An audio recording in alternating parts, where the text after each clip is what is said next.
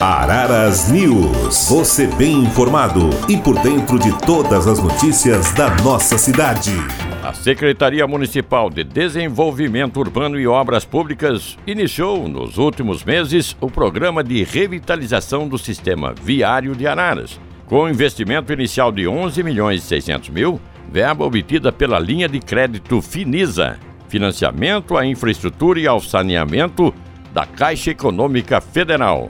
As obras que serão realizadas em todos os bairros da cidade foram classificadas em três modalidades de intervenções: restauração asfáltica, tapa-buracos e recapeamento, após análise técnica. Além da verba obtida por meio do Finisa, o município de Araras também conquistou verba no valor de 10 milhões para o recapeamento asfáltico, por meio de convênio com o governo do estado, com isso, Araras investirá 21 milhões e 600 mil na recuperação do asfalto da cidade.